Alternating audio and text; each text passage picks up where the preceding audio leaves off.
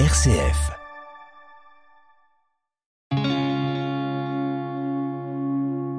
RCF, le béaba du christianisme.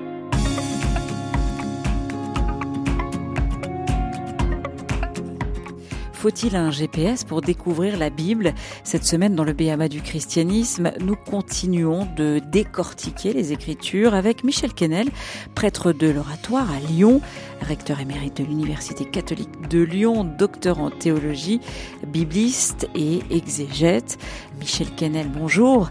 Alors la semaine dernière, nous avons vu comment euh, était structurée la Bible, ce qui distinguait l'Ancien du Nouveau Testament. On a évoqué les styles littéraires variés propres aux communautés chrétiennes de l'époque. On va s'intéresser, pour commencer le deuxième volet de cette émission, eh bien aux évangiles, les écrits les plus connus finalement. Les évangiles, lorsque Jésus a vécu, en gros, a prêché pendant environ deux ans et demi, en général, on considère qu'il a commencé sa mission à l'automne de l'an 27 de notre ère et qu'il est mort en l'an 30. Et on a recueilli de ses paroles. Et il y a eu des recueils de paroles de Jésus qui ont servi pour que les communautés chrétiennes vivent.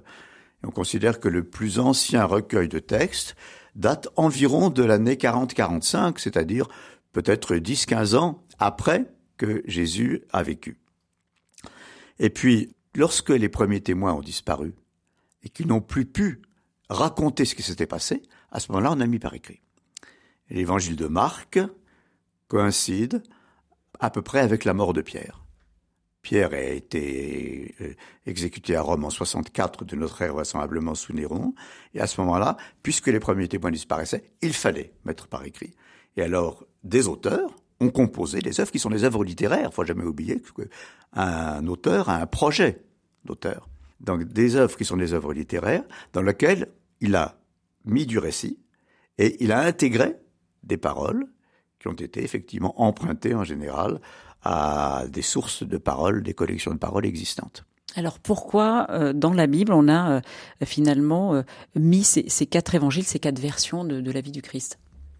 Ah ben parce que personne ne peut dire la parole définitive sur Jésus et il est bien qu'il y ait quatre aspects différents. Alors il y en a trois qui se ressemblent un peu. Matthieu, les Marc, évangiles Luc, de Matthieu, Marc et Luc. En revanche, l'évangile de Jean, qui est beaucoup plus tardif, hein, on le date en général des années 90-95, donne des aspects de la personne de Jésus. Prétendre euh, saisir la totalité de la richesse de Jésus dans un seul récit, ce serait impossible. Et donc, ces regards variés permettent de donner justement des aspects. Ce sont des œuvres qui ont été destinées à des communautés différentes. Actuellement, les communautés chrétiennes sont différentes. Et il est bien qu'il y ait des, regards différents. C'est la partie la plus importante, c'est le noyau de la Bible, ces quatre évangiles Alors c'est au moins la partie la mieux connue, la mieux connue des chrétiens. On pense effectivement, si vous voulez, souvent que comme ce sont des récits sur Jésus, cela permet effectivement de l'approcher de façon très précise et, et comment dirais-je, très vivante. Les écrits de Paul sont plus difficiles, mais il y a aussi des choses très bien chez Saint Paul. Le béaba du christianisme, Pauline de Torsiac. Et cette semaine, on parcourt euh, la Bible avec euh, Michel Kennel dans le Béaba du christianisme. On, s'intéresse plus particulièrement à, sa structure, euh, la Bible, l'Ancien et le Nouveau Testament, un seul chemin vers Dieu. On pourrait dire, Michel Kennel, finalement, que l'Ancien Testament, c'est l'attente et le Nouveau, l'accomplissement? Oui. D'ailleurs, le mot accomplissement est employé par plusieurs auteurs du Nouveau Testament, par Saint Paul et aussi beaucoup par Matthieu. Lorsque Jésus euh, accomplit tel ou tel geste, par exemple, il est très fréquent que l'évangéliste Matthieu, qui lui-même est juif et écrit pour des juifs, commente en disant ainsi s'accomplit ce qui avait été prédit par le prophète, etc. On n'a pas parlé de l'Apocalypse, c'est le dernier livre du Nouveau Testament. Euh, voilà, qu'est-ce que nous dit cet Apocalypse et quelle valeur a ce texte? Alors d'abord, il faut se dire que cet Apocalypse est la seule qui est dans la Bible mais le genre littéraire apocalypse a été très représenté dans les derniers siècles avant notre ère et dans les premiers siècles de notre ère. Qu'est-ce que c'est qu'une apocalypse? C'est un voyant qui prétend avoir effectivement eu des révélations célestes et qui explique ce qu'il a vu et qui décrit ce qu'il a vu, mais à travers un symbolisme souvent extrêmement complexe, des symbolismes de couleurs, des symbolismes d'animaux, etc., etc., des symbolismes de personnages. Ce sont des livres qui ont besoin d'être décryptés. Donc l'auteur d'une apocalypse ne prétend pas parler clair. Il parle essentiellement en symboles. Et c'est pourquoi, effectivement, une apocalypse peut être interprétée de façon extrêmement différente. Vous avez des gens qui ont cru y voir la date de la fin du monde, qui n'y sont absolument pas. Et d'autres gens qui ont vu dans les apocalypses des messages très sévères, puisque effectivement il y a des événements très tragiques qui sont décrits, et d'autres des messages de consolation. Il y a un peu de l'un et de l'autre. En général, les apocalypses sont rédigés à des époques troublées. Alors finalement, le voyant est témoin des troubles qui existent à l'époque où il écrit, et à travers du tragique et à travers de l'espérance, il dit comment cette, euh, ces troubles, comment cette période tragique peut déboucher sur des moments de, de bonheur.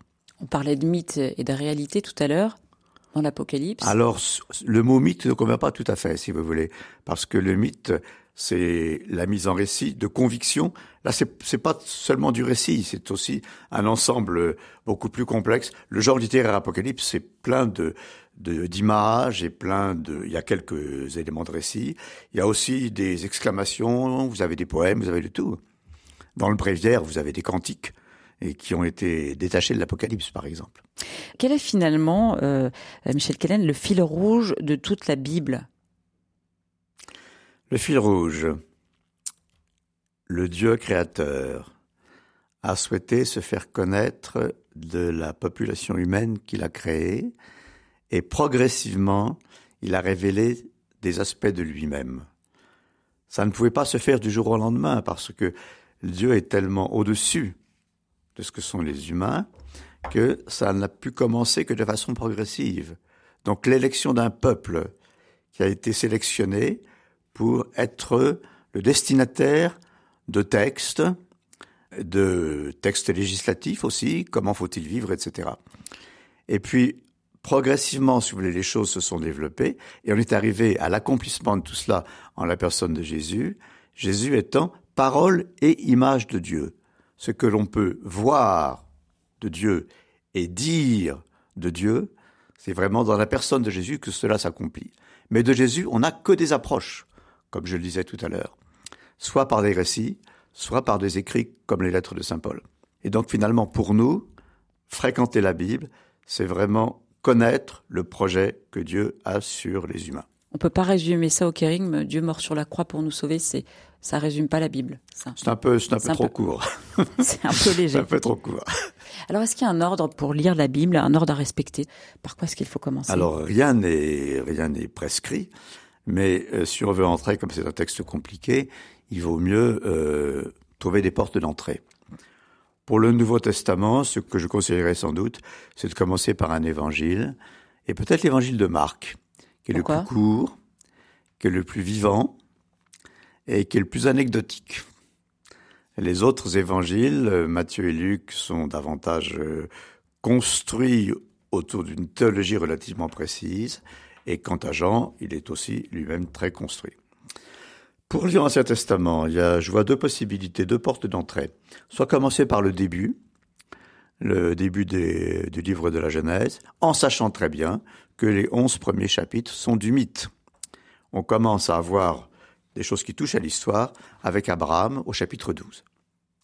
Mais ce qui est aussi relativement facile, c'est de commencer par les livres historiques qui décrivent des événements autour du roi Saül, du roi David, des royaumes d'Israël et de Juda, qui sont des, récits historiques.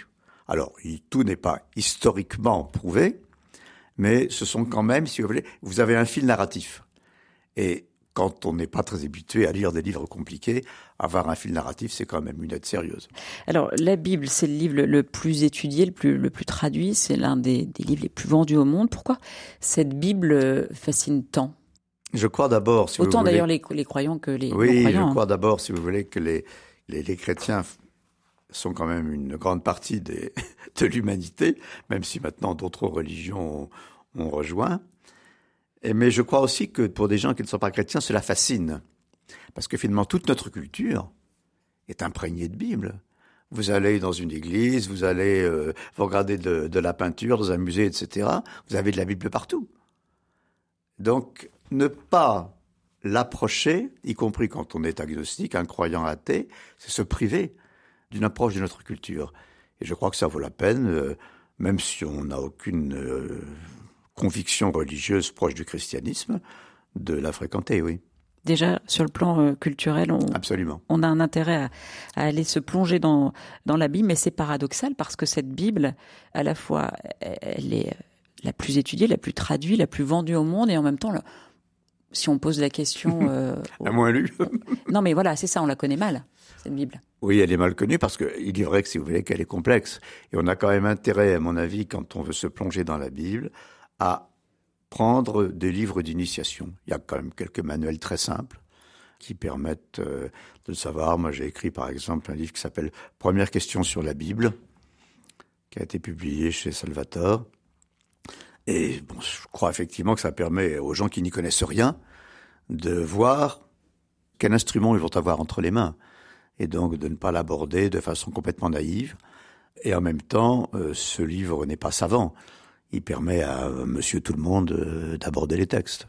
Et puis on peut le parcourir de manière euh, très libre, en, en commençant, vous l'avez dit, par l'Ancien Testament, le Nouveau Testament, euh, les psaumes. Euh, Alors voilà. on peut aussi, vous avez raison de mentionner les psaumes, parce que finalement les psaumes sont des très belles prières. Il y en a qui sont insupportables, parce que ils trucident les ennemis avec beaucoup de violence.